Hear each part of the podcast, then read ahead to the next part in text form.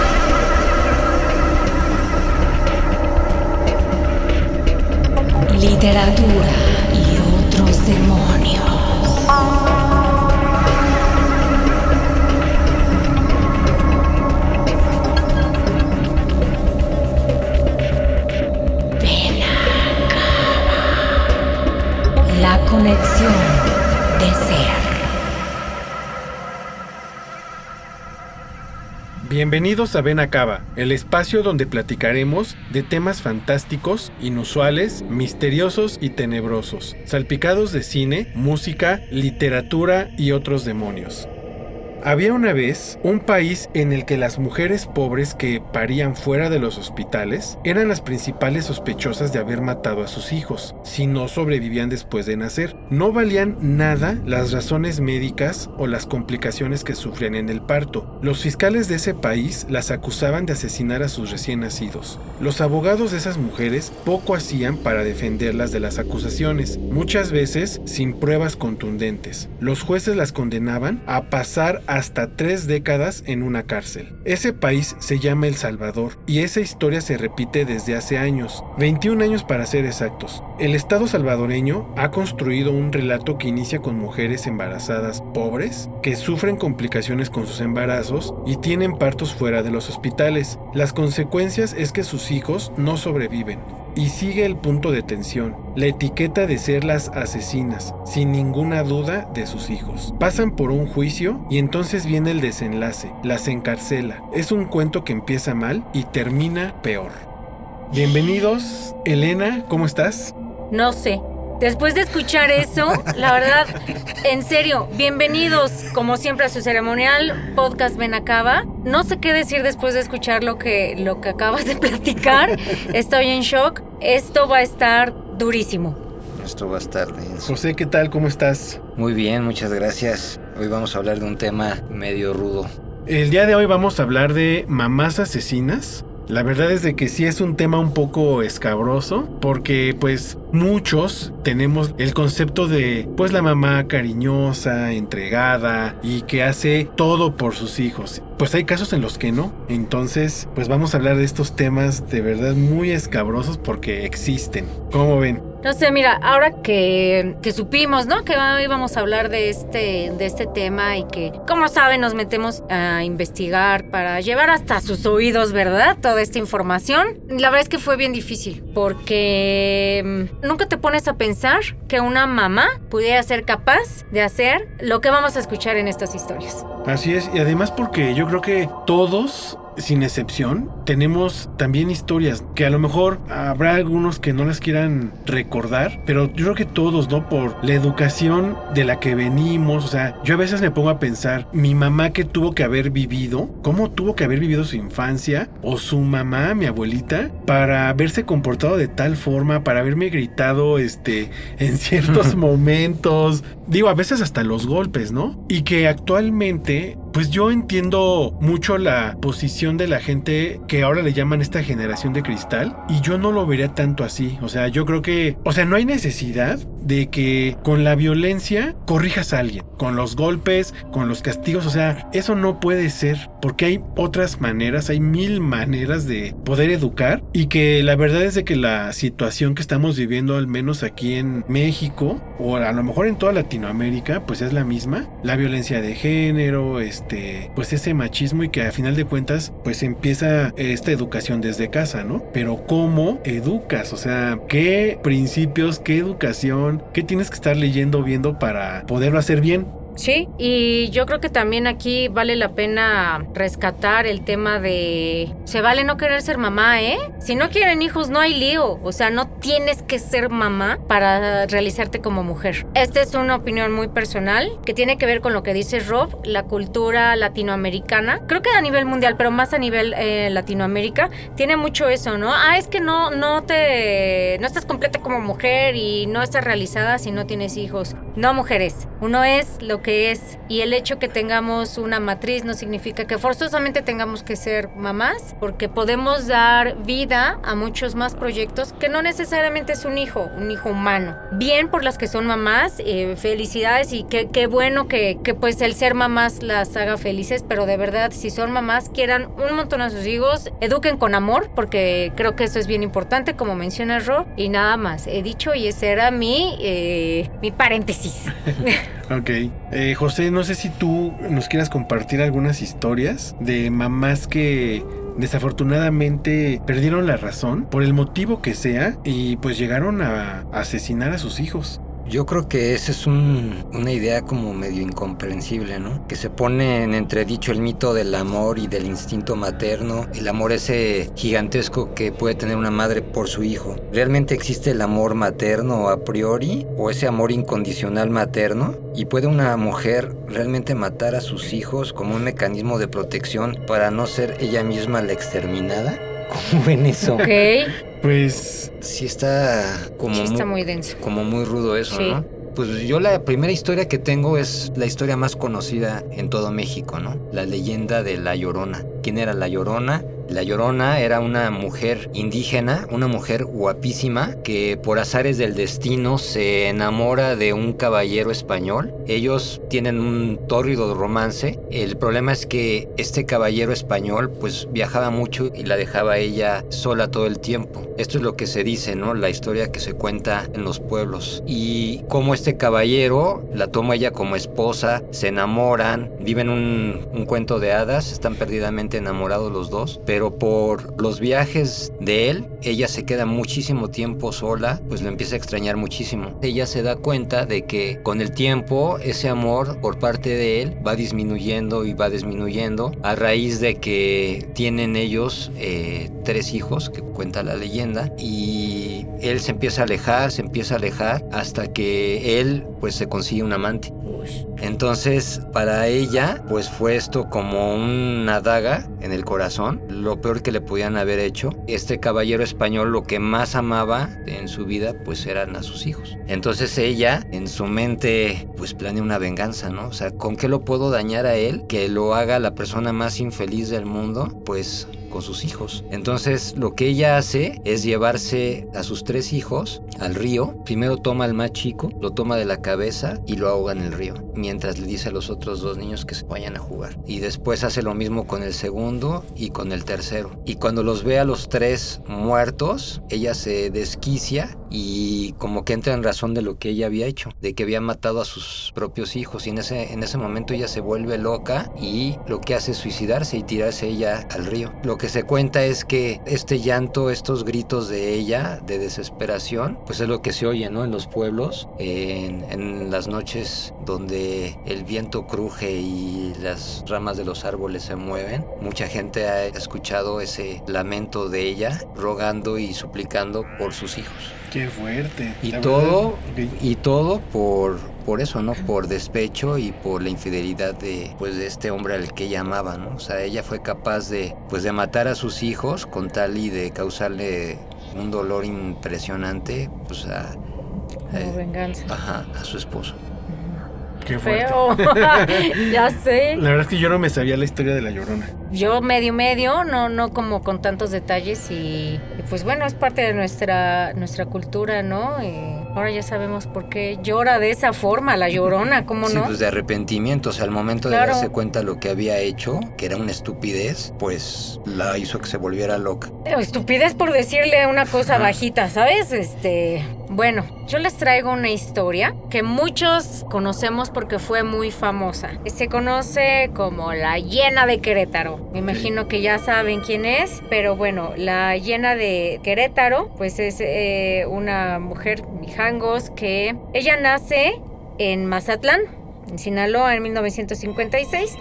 Ella tenía sus hermanos, unos hermanos que tenían ahí como, como problemas psicomotrices, tenía sus hermanas que se divorcian, como que su vida no fue fácil, ¿no? De joven. Pero bueno, ella aún entre esta, esta crisis familiar estudia comercio y aparte fue coronada reina de belleza en Mazatlán. O sea, este, Mijangos era una mujer guapa, bonita, ¿no? Pasa el tiempo y se casa con Alfredo Castaños. Tienen tres hijos y se mudan a Querétaro. El matrimonio iba súper padre, se van a Querétaro. Ella recibe una herencia y con esa herencia monta una tienda de ropa cuando mueren sus papás. Y entonces con todo esto eh, tenían así como, como ya la vida ideal y meten a sus hijos a una escuela católica en Querétaro. Ella estaba como muy clavada también en el tema de la religión. Mijango se acerca a los profesores y los padres que trabajaban en la escuela de sus hijos y ella incluso se ofrece a dar clases de ética y de catecismo en la escuela de sus hijos. En esta escuela estaba el padre Ramón. Dicen que el padre Ramón era alto, era joven, era muy amable y pues que era guapo el padre. Entonces Claudia Mijangos, que es la llena de Querétaro, se enamora del padre Ramón. Se cuenta que en la escuela sí sabían sobre esta relación, pero como que era un rumor a voces, ¿no? A consecuencia de esto, pues Claudia se aleja de su, de su esposo, empiezan como a tener algunos, eh, pues, diferencias, porque sí se da un romance entre el padre y Claudia. Esta relación prohibida, pues sí, sí sabía, el, me parece que el, director de la escuela, y entonces a raíz de esta, de esta diferencia, eh, se separan, el matrimonio mexicano se separa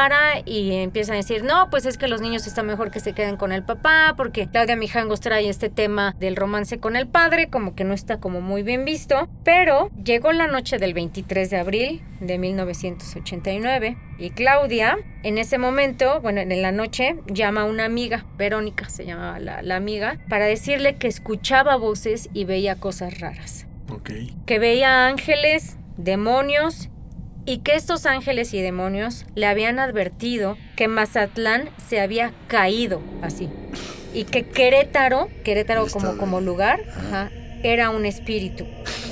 Esto le decían las, las voces, sí, sí, que, que escuchaba. Sí, estaba. Sí, ya estaba bastante mal Claudia Mijangos. Entonces la amiga le dice que se tranquilice, que todo está bien, que por favor se espere, que al día siguiente va a ir a verla. Pues para asegurarse que su amiga estuviera bien, ¿no? Que pasara buena noche y que se tranquilizara. Ella estaba sola con sus hijos en casa, con sus tres hijitos. Entonces al siguiente día la, pues la amiga llega a como a las 8 de la mañana a su casa. La calle se llama Hacienda Vejil, el número 408, en la colonia Jardines de la Hacienda, esto es en Querétaro. Y pues llega la amiga y se encuentra con una escena que a continuación se las voy a describir con lo que se puede, porque me imagino que verla en vivo es un shock. Bueno, cuentan que la amiga se encontró con paredes ensangrentadas, que evidentemente esto pues le, señaló que algo estaba mal, ¿no? Y entonces se encontró con Alfredito. Alfredito es su hijo, el hijo de Claudia Mijangos, de seis años. El hijo menor de Mijangos quedó a la mitad de las escaleras con un charco de sangre alrededor. En las paredes había huellas de manos y en el piso charcos de sangre. Entonces, bueno, llaman a la, a la policía pues ellos se preguntan qué, qué pasa con el papá, ¿no? El papá se ha, había llevado a una kermés a los niños anteriormente y después los regresa a casa donde vivían con, pues con Claudia, con su mamá y él se había retirado porque evidentemente ellos piensan, bueno, pues puede ser sospechoso, ¿no? El papá. Pero como se, se encontraban en, en proceso de divorcio, pues ellos ya no vivían en la misma casa. Cuando llega la policía, los peritos encuentran dos cuerpos más en la casa el de Claudia, chica, que es la hija menor de, de, la hiena, de 11 años, y el de María Belén, de 9 años. A María Belén la encontraron en su habitación apuñalada en numerosas ocasiones. Y cuando llega al lado de María Belén estaba su madre, o sea, la hiena, dormida, con sangre en la ropa y con un cuchillo junto a ella, junto al cadáver de su hija. Al llegar a los policías, bueno, la despiertan, la envían al hospital porque Mijango se encontraba en un estado de shock y le empiezan a preguntar qué qué pasa y ella en shock dice que la dejen en paz porque tiene que ir por sus hijos a la escuela. O sea, ¿Cómo no? sí, imagínate, ¿no? El nivel de no saber qué, qué pasa. Y bueno, le preguntan al esposo qué había pasado. Él declara el- lo que les platicaba, que se había, que él se había retirado a donde entonces él estaba viviendo después de lo de la kermés. Estaban tratando de arreglar las cosas, sobre todo el esposo, pero ella le, le había dicho que ya no. Y bueno, regresando al tema de- del asesinato de sus bebés, pues la primera víctima fue su hijito Alfredo, de 6 años de edad, a quien le cortó casi por completo la mano izquierda. Entonces el niñito pues empezó a gritar y las hermanas estaban dormidas, se despiertan, ven lo que está haciendo su mamá y pues le gritan que por favor se detenga. Pero eh, Claudia en esta locura agarra un cuchillo y apuñaló seis veces a la hija mayor. Ella logra salir del cuarto para pedir ayuda y los gritos alertan a los vecinos. Finalmente apuñaló en el corazón a su hija, a Ana Belén de nueve, de nueve años. Va a la cárcel, la llena, salió libre, no tiene mucho. ¿Cómo? Sí, ¿Cómo Salió.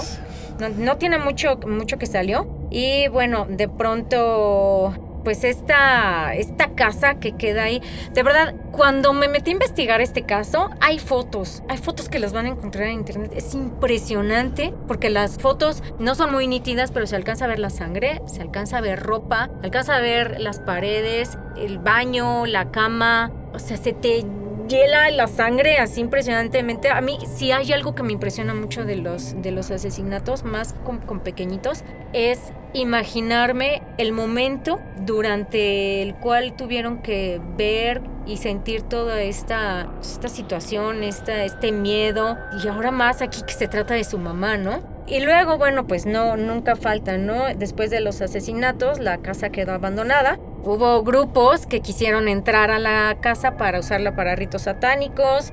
Había ya, ajá, exacto, había este ahí como, como pandillas que luego se metían, lo usaban como refugio. El propio gobierno de Querétaro decidió bardearla para dejarla sin acceso a vecinos y a visitantes. Y Claudia Mijangos pidió de pronto a su hermana Jessica y a su abogado que le ayudaran a recuperar la casa en donde cometió los crímenes porque desea pasar ahí sus últimos días de vida o bien vender la casa e irse a, a otro lugar, ¿no? Y esa es la historia de Claudia Mijangos, la llena de Querétaro. Qué mujer tan loca y Qué desquiciada. fuerte, oye. No lo puedo creer. No, o sea, no, está de no creerse, de verdad. Como tú dices, para mí yo creo la imagen esa, lo que comentabas hace rato, la imagen más fuerte sería tú como niño, o sea, ver primero a tu mamá que está apuñalando a tu hermano. Claro. O sea, sí. que has de sentir y luego que va sobre ti y que te empieza a ti a hacer daño. O sea, no, no me explico, o sea, qué sensación tan fuerte y tan brutal podrías sentir tú como niño al ver esas imágenes. Como niño, porque estás pequeñito, porque como dices, ves a tus hermanos y pues amas a tu madre, ¿no? Que te esté lastimando de esa forma. El instinto de los niños fue huir, ¿no? No pudieron. Y las niñas, ¿no? Que se despertaron después de escuchar los, gritos de su hermanito. Pero aquí, ¿cuál pudo haber sido la razón de ella para cometer eso? Comentaste lo del sacerdote, como que ese sacerdote, no sé, ella sentía que le decía algo, o no sé, no sabes más sobre, sobre si el sacerdote influyó en, en ella o, o ella sentía que las voces provenían de él o él tenía contacto mental con ella o qué. Como para que ella se volviera así, ¿no? O sea, pensar en hacer eso, o sea, poner por delante a lo mejor el amor con este sacerdote y que a lo mejor sus hijos estaban como en medio y... Como estorbándole. Exacto, no sé. Pues sí, puede ser. Y fíjate que hay una serie mexicana que también se replicó en Argentina, que se llama Mujeres Asesinas. Ah, sí, sí la recuerdo. Sí. Este, hay un capítulo que habla de una mamá asesina. Ese capítulo se llama María Fanática. Sí, ¿Qué es entonces...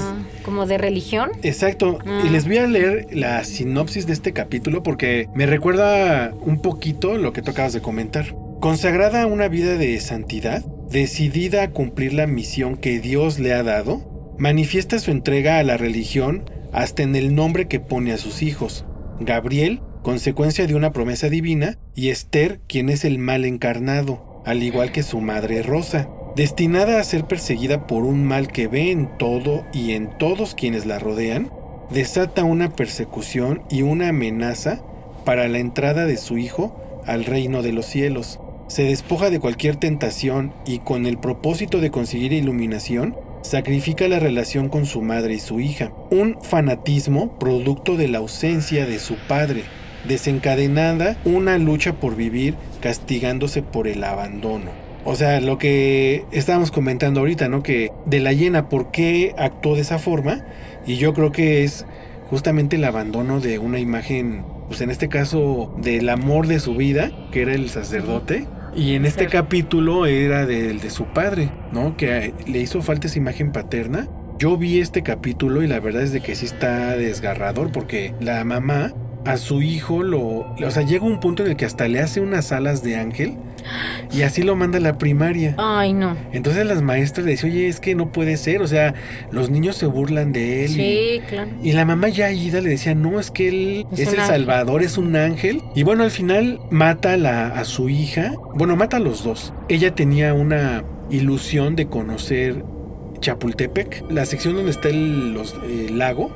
Ella quería conocer el lago porque ella era de, me parece que de Puebla y se va con su marido a vivir a la Ciudad de México. Pero el, el marido al ver que su esposa ya no reaccionaba y que hacía cada locura, la termina abandonando. Y entonces ella pues hace todavía más loqueras, ¿no? Mata a los hijos y se va y se sienta en una banquita del lago de Chapultepec. Y bueno, ahí termina. Pues sí está muy, muy triste porque imagínate ahorita lo que platicábamos. Qué difícil para un niño ver que tu propia madre te está haciendo daño, Ujú. ¿no? Y luego yo hago una... O sea, me- se me vienen recuerdos a la mente y digo, bueno, yo me acuerdo cuando mi mamá de repente me gritaba o me llegaba a dar unas cachetadas y se siente horrible. Sí. Sí, sí. sí, Horrible. las situaciones más feas. Sí. Entonces, ahora imagínate ver una situación de esas, ¿no? Ay, no, o sea, no. ¿Sabes qué sí pienso mucho?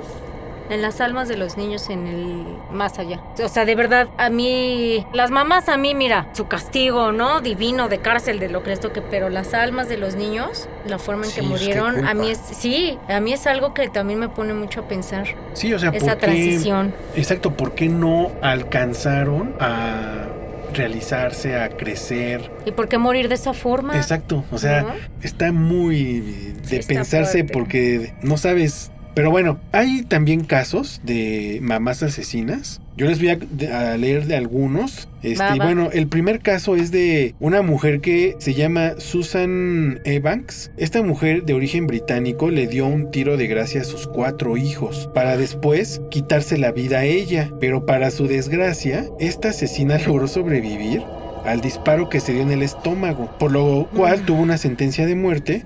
Y aunque ella asegura que era víctima de violencia familiar, la ley no se lo perdona. Ay, qué bueno. Hay otro caso que es de Frances Newton. Durante el año de 1987, esta mujer de 21 años de edad tomó la decisión de matar a su marido y a sus hijos de 7 años y 21 meses de nacido.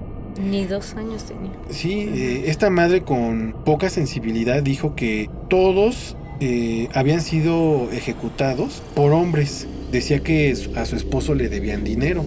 Sin embargo, a través de una investigación por parte de la fiscalía, se descubrió que unos meses antes había comprado seguros de vida para la familia Ajá.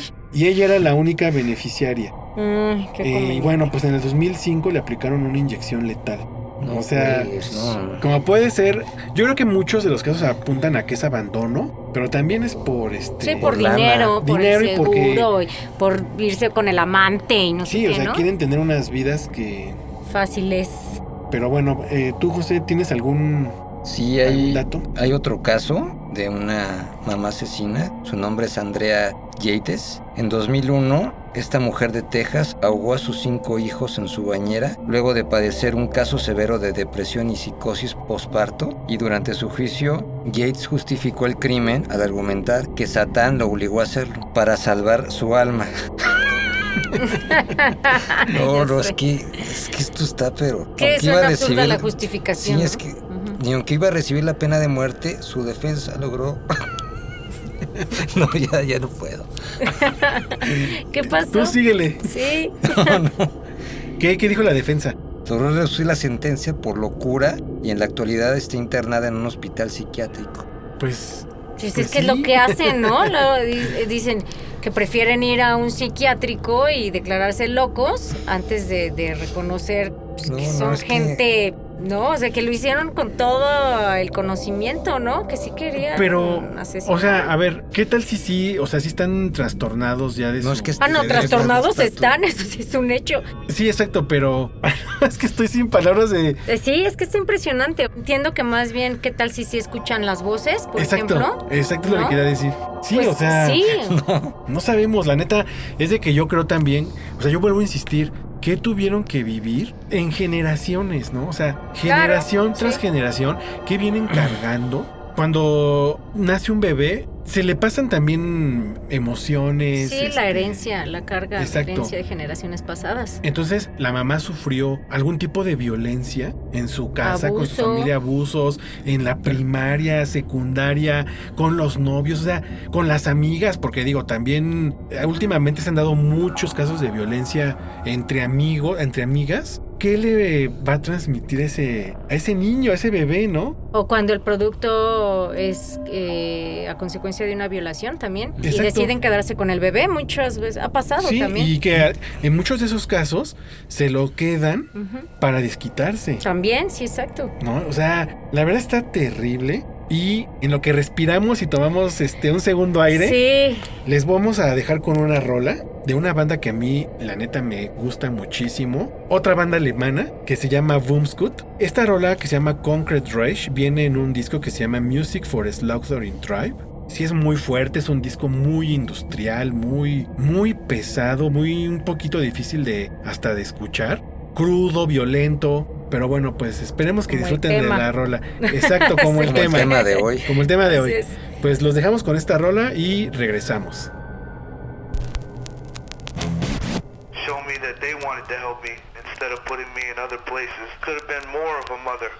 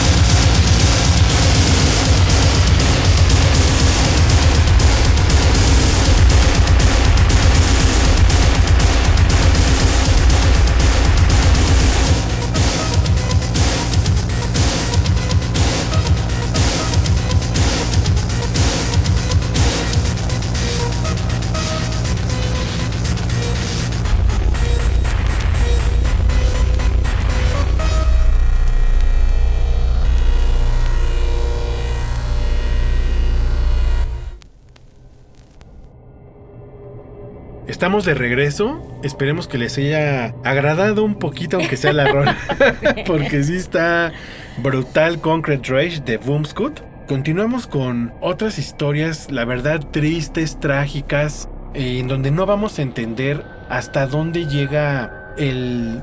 Pues no sé si es maldad, deseo, frustración, ¿no? Del ser humano, en específico de algunas mamás. Sí, está también el caso de Dena Scholzer. Es una mujer de Texas que perdió la cabeza y amputó los dos brazos de su bebé de 11 meses con un cuchillo en el año de 2004. Y cuando la policía llegó a su casa, la encontraron llena de sangre con el arma en la mano, pero muy tranquila y cantando alabanzas a Jesús. Su defensa logró que el jurado la exonerara del crimen y salió libre. Y en 2012 trascendió que ya trabajaba en un Walmart bajo un alias y al saber esto la empresa la despidió y hasta ahora se desconoce su paradero actual. No, ¿cómo crees? O sea, actualmente quién sabe dónde anda. Está desaparecida. Y no sabemos si está haciendo daño a alguien más. Exacto. este, si está haciéndose una asesina serial. No sabemos. También hay otro caso de una mamá que se llama Cristina Miracle. En febrero de 2003, la joven de 25 años de Miami asesinó a su hijo de 6 años en un ritual religioso, mediante el cual buscaba resucitar a su hermano mientras que bautizaba a su vástago. El pequeño falleció por una golpiza que le propinó antes de efectuar el rito. Fue encontrada culpable por homicidio involuntario. Qué fuerte. Elena, ¿tú tienes alguna otra historia o...? Pues sí, desafortunadamente sí. Échale, échale. Les voy a platicar la historia de Rosa González Fito. Rosa González Fito es la mamá de Rosa María González. Bueno, Rosa González Fito era una curalo todo eh, como, como sanadora, ¿no? Como media brujilla. Bueno, esas que, que- que curan también con hierbas. Y esto fue en Almanza, en un pequeño municipio de Albacete. Bueno, entonces esta señora Rosa a eso se dedicaba, trabajaba como sanadora. Y bueno, en, esta, en este municipio era como muy, muy normal que hubi- hubiera este tipo de mujeres y hombres, ¿no? Que eran sanadores. Entonces, eh, pues ella se hizo muy famosa, ella conocía mucho sobre las hierbas y cómo usarlas para curar, sabía cuáles eran venenosas, cuáles servían para, para este achaque, el otro, ¿no? Entonces se hizo muy famosa e incluso hasta tenía como seguidoras, como fans, ¿no? Entonces ella hace, pues aprovechando esta fama, se hace de una, pues una seguidora, como que le dice, vente, únete a mí. Y luego se empezó a decir que los, los sanadores como más poderosos eran los que curaban junto con su hermano, o sea, con su hermano de sangre, es decir, dos curanderos hermanos al mismo tiempo eran como más, más fuertes. Entonces Rosa sí le llama a su hermana, tenía una hermana, y le- la invita a que forme parte de esta actividad de sanadora, ¿no? Y ella le dice que sí, aparte, o sea, ya ahí eran tres, era Rosa, la hermana de Rosa, y la fan, ¿no? Como que tiene ahí su séquito de, de- de seguidoras. Entonces, bueno, un día se juntan y van a casa de Rosa. Ese día ellas eh, deciden hacer pues una fiesta, ¿no? ¿Por qué no? Como que entre ellas. Entonces, bueno, eh, se metieron y tomaron y, e ingirieron cuanto psicotrópico. eh, entonces, en, esta, en este viaje, una de las, la- de las seguidoras, de las que acompañaban a Rosa, le llega su periodo, empieza a menstruar. Y pues Rosa ve que, que es sangre y entonces ella, ella dice, es que traes el demonio dentro, ¿no? Y, y por eso la, eh, por eso estás eh, sangrando. Para entonces, esta fiesta, que ya se había convertido en orgía, porque también se, se dice que entre ellas también había una relación homosexual, pese a que Rosa tenía a su esposo, pero toda esta relación que empezó a tener con esta, no, no con su hermana, sino con la seguidora, también alejó a Rosa de su, de su esposo y pues de, de- de su hija, de Rosita, ¿no? Que tenía a su hija.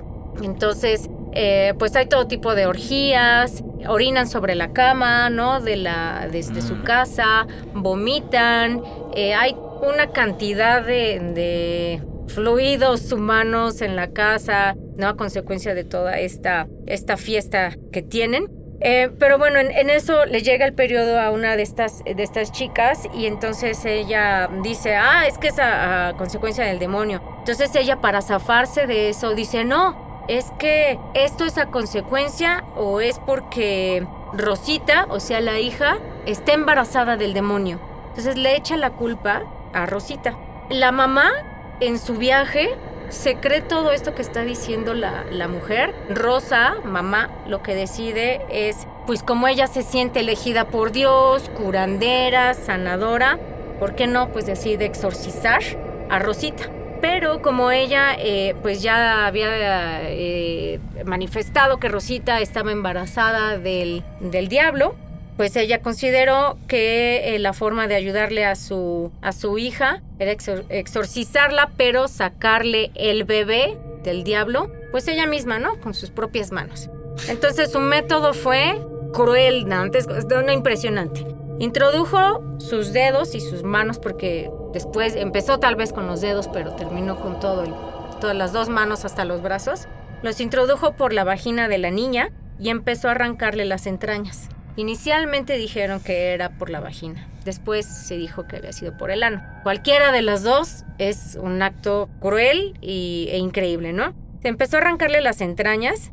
La niña, evidentemente sin anestesia, eh, le gritaba a la mamá, mamá, acaba pronto, mientras la mamá Rosa empezaba a gritar, Gloria a Dios y sal del cuerpo de la, de la niña, ¿no? Y sal, hijo de no sé qué, según ella exorcizando a, a Rosita. La niña, pues obviamente se desmayó a los pocos minutos, pues se cansó. Rosa, la mamá, se cansó de sacarle las vísceras a su hija y entonces le pidió a su amante que ella le siguiera, que ella continuara con el exorcismo. Cuentan que muy probablemente ya cuando se había muerto Rosita, eh, estas tres mujeres empezaron a bailar probablemente alrededor del cadáver de Rosita. Y bueno, ya después que hicieron también la autopsia y que, encontraron el cadáver de, Rosita, porque ella ya estaba muerta y continuaban sacándole las vísceras, incluidos los intestinos, hasta completar casi todos los órganos, eh, los forenses determinaron que solo le encontraron tres órganos, que no los sacaron, ¿no? Lo- Los encontraron todavía. El ritual duró aproximadamente una media hora, hasta las... empezaron en la noche, toda la orgía, terminaron hasta el día siguiente a las 9 de la mañana. Bueno, ella pues comentó, ¿no? Que era pues porque quería exorcizar a su hija porque estaba embarazada del demonio. La hermana de la curandera logró escapar, aunque tuvo que ser hospitalizada. Sí, las autoridades dicen que era o- que fue una escena pues que no se puede describir, Dantesca. ¿no? Sí, dantesca, exactamente.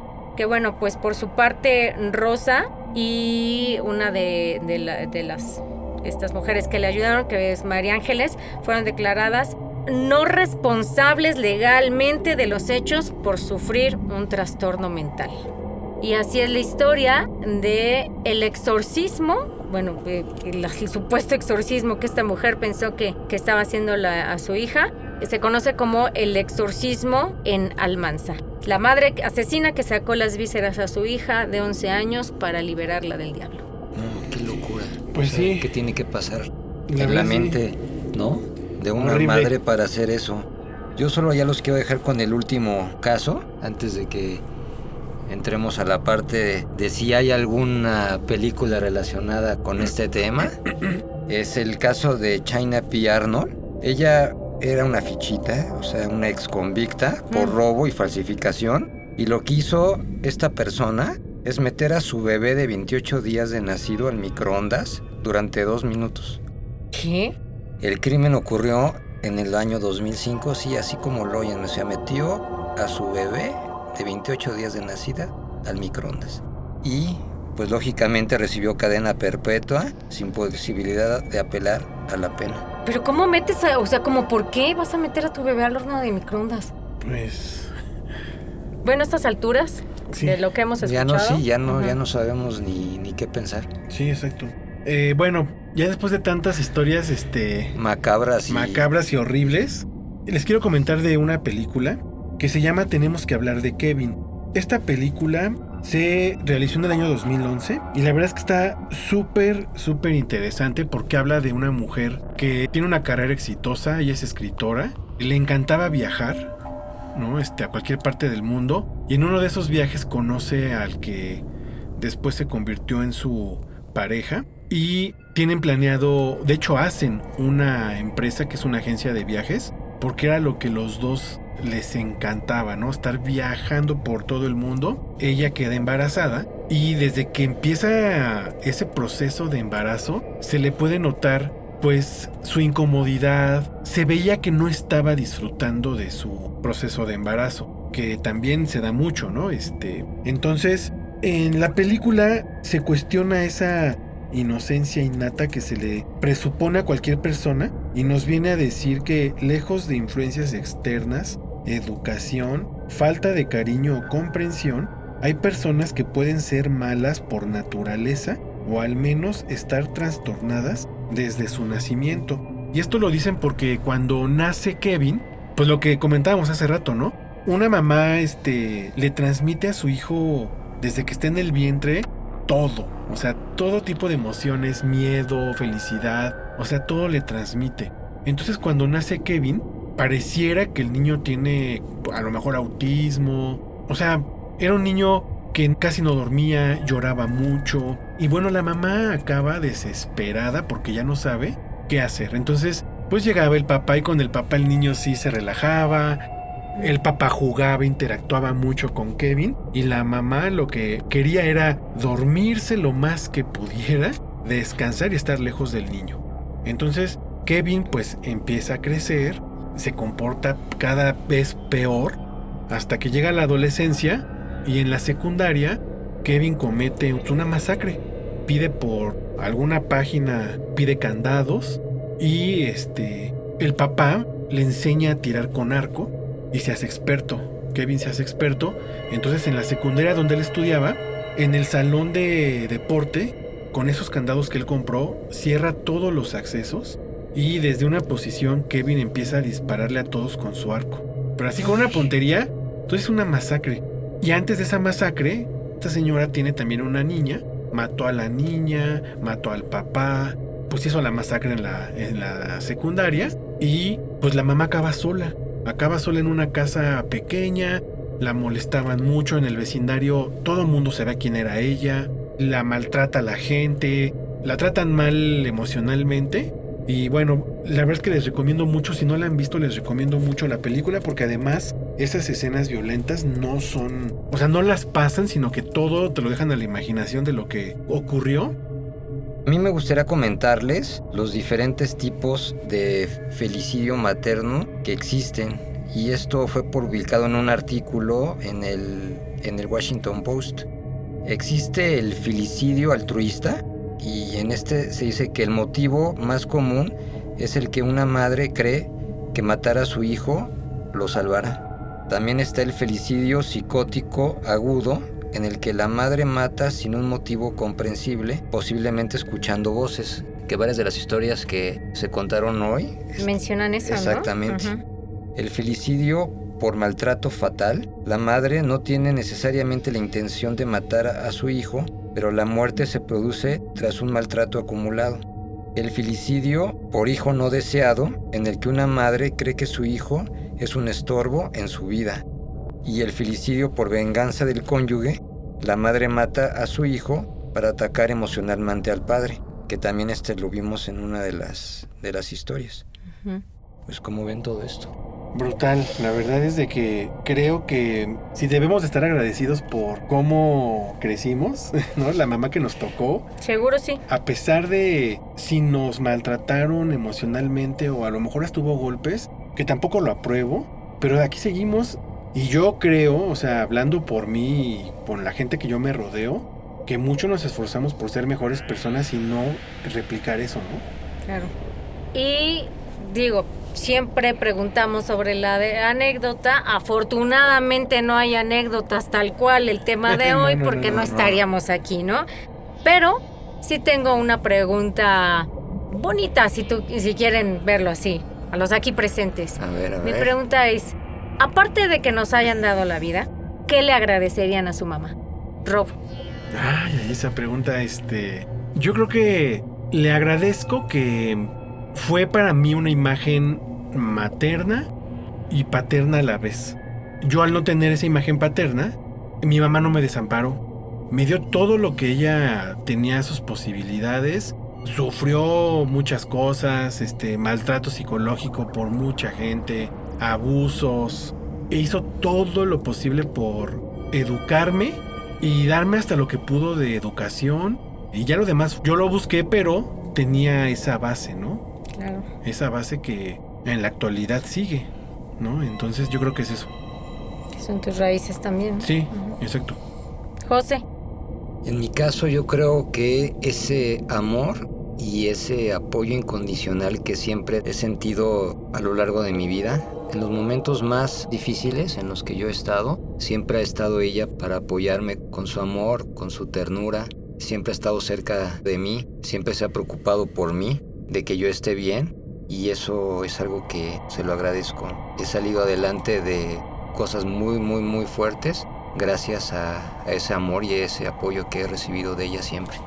Qué chido. ¿Y tú, Elena? A mi mamá sí tendría que agradecerle que me haya aguantado de chavita, de verdad. O sea, yo era de las chavitas que corrían gritando alrededor de la mesa y cantando o iba por tierra y de verdad, o sea, muchas gracias mamá por aguantarme las loqueras y en especial también eh, mi mamá de pronto como para tanto a mi hermano como a mí, ¿no?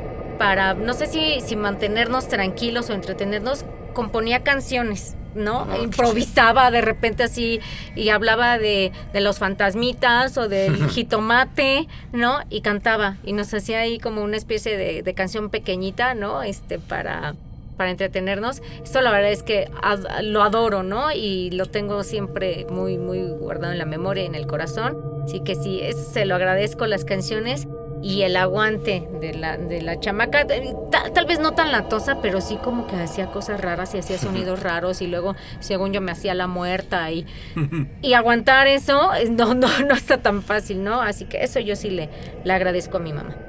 Pues padrísimo, la verdad es de que para finalizar el programa, el mensaje que yo les quiero dar es que con violencia no se educa, hay que trabajar mucho en nosotros, los que sean padres, trabajar mucho este pues para aliviar nuestra mente, nuestra alma y los que no lo somos también, ¿no? Porque pues yo tengo un sobrino, eh, de repente convivo este con mis vecinos que tienen niños y un niño absorbe de todas partes, ¿no? Claro. O sea, como lo trates, es como se va a comportar y eso lo va a formar en su vida. Entonces, pues siempre hay que ser buena onda con todos y sobre todo transmitir buena vibra, ¿no? O sea, para que esto cambie, o sea, esto tiene que cambiar nuestra situación en tanto en el país como en el mundo. Y bueno, pues, Elena, vas a despedir el programa con una rola.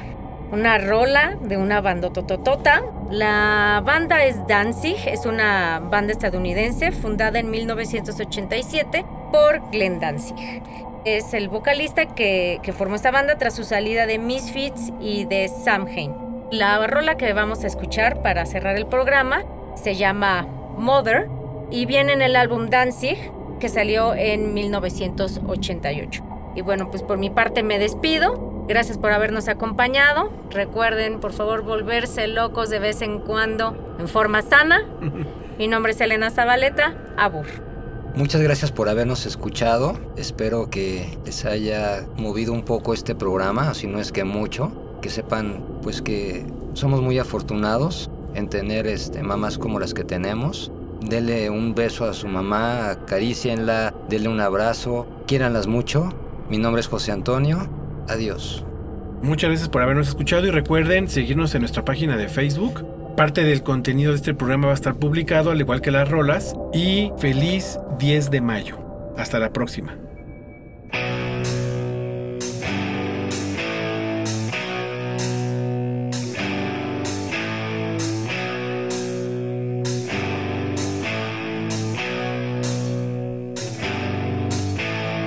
Mother, tell your children not to walk my way. Tell your children not to hear my words, what they mean, what they say. Mother,